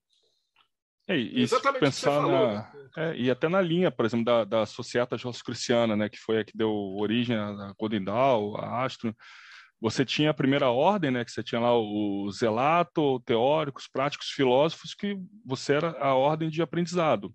A partir do momento que você entrava para a segunda ordem, que era o Adeptus Minor, Adeptus Maior e o Adeptus Exemptus, você se tornava professor. Você passava a ter que tutorar a primeira ordem. Você era o seu dever instruir a primeira ordem. Tanto que a terceira ficava só na função administrativa, exatamente porque o ensinar ele é parte do aprendizado também que você tem. E aí, eu acho que de ensinar, até a, tem a Bárbara aqui que não deixa a gente mentir sobre isso, que Bárbara e Rodrigo, né? Os dois aí que não deixam a gente mentir sobre isso. Fala, Rodrigão. É, eu estou com uma outra pergunta aqui, que é para você explicar melhor o, a questão. É, ele pergunta aqui, lá na primeira dimensão, a questão do ponto ampliado, podemos entender como uma árvore dentro de uma esfera? Podemos. O ponto ampliado é justamente isso daqui. O que, que seria essa sexta dimensão? É um universo. Cara, isso aqui é grande pra caralho e tal, mas a hora que eu tiver. que a gente tá falando de sétima dimensão, ele virou um ponto. Então, tudo que parece muito gigante, no final das contas, quando você passa para a próxima dimensão, ele vira um ponto. Ele só é grande porque a gente está dentro. Se a gente estivesse é, fora, seria pequeno. Exatamente. E isso é a sétima. Daí a oitava seria o quê? Esses outros universos que tem que, que deslocam para cima, para baixo, para outro lado. Então, um universo onde a gravidade é diferente, o eletromagnetismo é diferente, e de repente tem alguma outra força que a gente nem sabe que existe porque a gente está numa bolinha. E existem aí forças da física e da química e da que a gente não tem nem ideia que a gente não consegue nem conceber que existe, né? Uma cores que a gente não sabe que existe, não tem nem nome para isso, né? E aí essa parte aqui é puramente teórica, eu só coloquei para ilustrar mesmo, porque a gente chega nessa parte que ele vai formar o tal do omniverso, que seria o tudo, tudo, tudo, que é, no final das contas, volta para um ponto. Né? Que é a décima dimensão, volta para a dimensão zero, isso é um ponto. De repente, tinha aquela brincadeira, até na Marvel tinha, né? Se você aumentar as células o máximo, o máximo, máximo, chegar no seu cérebro e aumentar, aumentar, aumentar, quem garante que não tem um universo com planetinha? E aí, dentro desse planetinha que habita um átomo do seu cérebro, não tem uma civilização inteira lá, e uns dinossauros. Então, é uma coisa muito maluca, né? Essa, essa jogada de dimensões diferentes. Tem aquela sacada do Man in Black no final, né? Que ele tira todas as dimensões, aí uma bolinha de gude no, no armário, né? A bateria do carro do Rick Morty, gênio, é isso aí. Não dá para brincar muito nessa parte. Mas acho que o legal, assim, é, é, terminei aqui. Ups. E acho que essa é a. Caralho, eu falei demais, ninguém me parou. Por isso que precisa ficar um host controlando o tempo. Ah, eu não vou parar ninguém, não. Rodrigo. Deixa eu falar. Pô, eu achei que eu tinha falado uma hora só, mano. Não, mas é porque o é porque o pessoal controlou o tempo na outra dimensão, não nessa. Todo mundo gosta de fritar junto, ninguém interrompe. A gente é, só vai junto. Não, isso aqui é legal de ficar fritando mesmo, porque essa cesta dá para você imaginar e vai viajando. Só naquele momento, o que aconteceria com a minha vida C? Você só está você só tá navegando um pouquinho ali na, na, na, quinta dimensão, né? Você quer viajar mesmo, mesmo na sexta dimensão, você fala assim, o que aconteceria se os nazistas não entrassem na Rússia no inverno? Porque aí teu cérebro vai fritar, você vai testar todo, toda a RAM do teu cérebro, imaginando que batalhas, que armas eles teriam, o que aconteceria, o que os russos fariam, e aí tem toda aquela punhetagem louca que você precisa de um cérebro gigante para imaginar. E aí dá um romance. E às vezes você fisga essas paradas e traz e, e publica os livros. Então, dentro da Cabala, tem gente que argumenta que não existe nada novo. Deus já criou tudo. Tudo que você faz é pescar de Rockmar e trazer para cá. E aí os caras vão olhar: caralho, você inventou uma caneta dourada amarela que ninguém nunca viu essa caneta antes. Mas em algum lugar já tinha, né? É, é isso, galera. E aí, como é que a gente despede agora? Rodrigo, assume aí, pede as considerações finais. Bem, para encerrar aqui, vamos nas considerações finais aqui na minha janelinha Frater Belrar. Olha, estou para dizer que esse foi o melhor bate-papo da história do Mayhem até agora, hein? Muito, muito bom. Parabéns, Marcelo. Parabéns a todos. Foi um prazer. Paulo Jacobina, considerações finais. Olha, parabéns, Marcelo, pelo, por trazer esse, esse assunto a debate. É sempre, sempre muito construtivo falar sobre é, essas, essas múltiplas realidades, ou melhor, essas múltiplas existências dentro da realidade. Parabéns pela apresentação.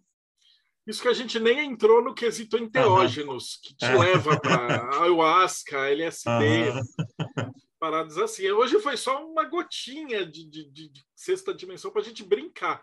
Mas dá para dá viajar muito em casa. De... Tem, tem, tem muito material subjacente dentro de, desse tema que a gente nem tocou.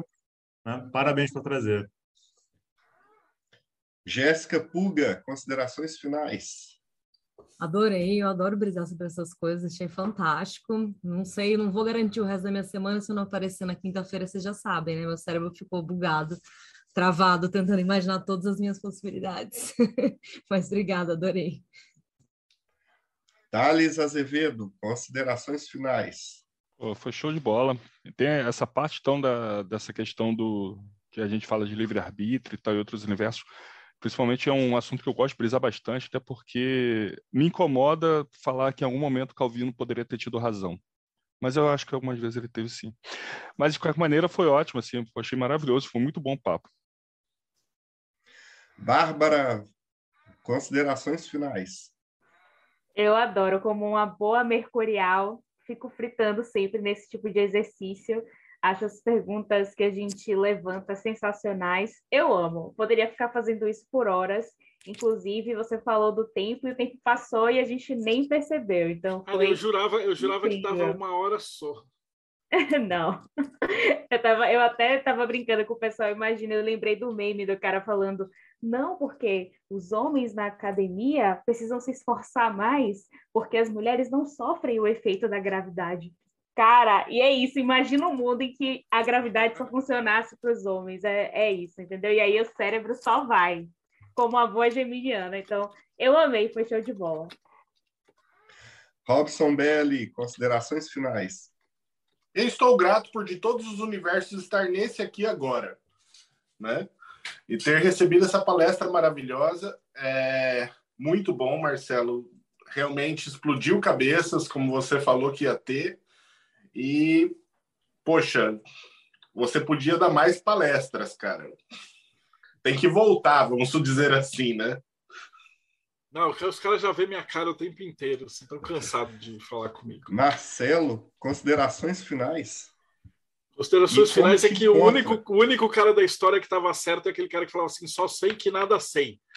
Porque ele foi o cara que foi mais longe e viu quão pequenininho que ele era diante da, da sexta dimensão. Né? E quanto mais tua mente viaja, ela vai ficar perdida, né? Às vezes você vai se afastar tão longe, tão longe, tão longe que você não se não volta. E acho que essa é a beleza de, de estudar isso aí, cara, que cada cada convidado que a gente tem aqui amplia mais um pouquinho o nosso espaço, mais um pouquinho o nosso universo. A gente brinca, né? A maldição do Mayhem é que toda semana a gente entrevista um cara e dá vontade de largar tudo e, e ser budista, largar tudo e entrar na Fra, largar tudo e ir para a eclésia. Então, toda semana a gente descobre um universo novo e, e a nossa quinta dimensão aumenta um pouquinho, né? E, e essas pessoas estão sempre intercruzando o nosso ponto. Eu acho que é isso, gente. Obrigadão vocês que assistiram. Se vocês estão inteiros ainda não fritou o cérebro de vocês, dá uma olhada que tem mais 300 entrevistas. Assim, segue o canal, bate no joinha e a gente se vê aí no próximo Bate-Papo Mayhem.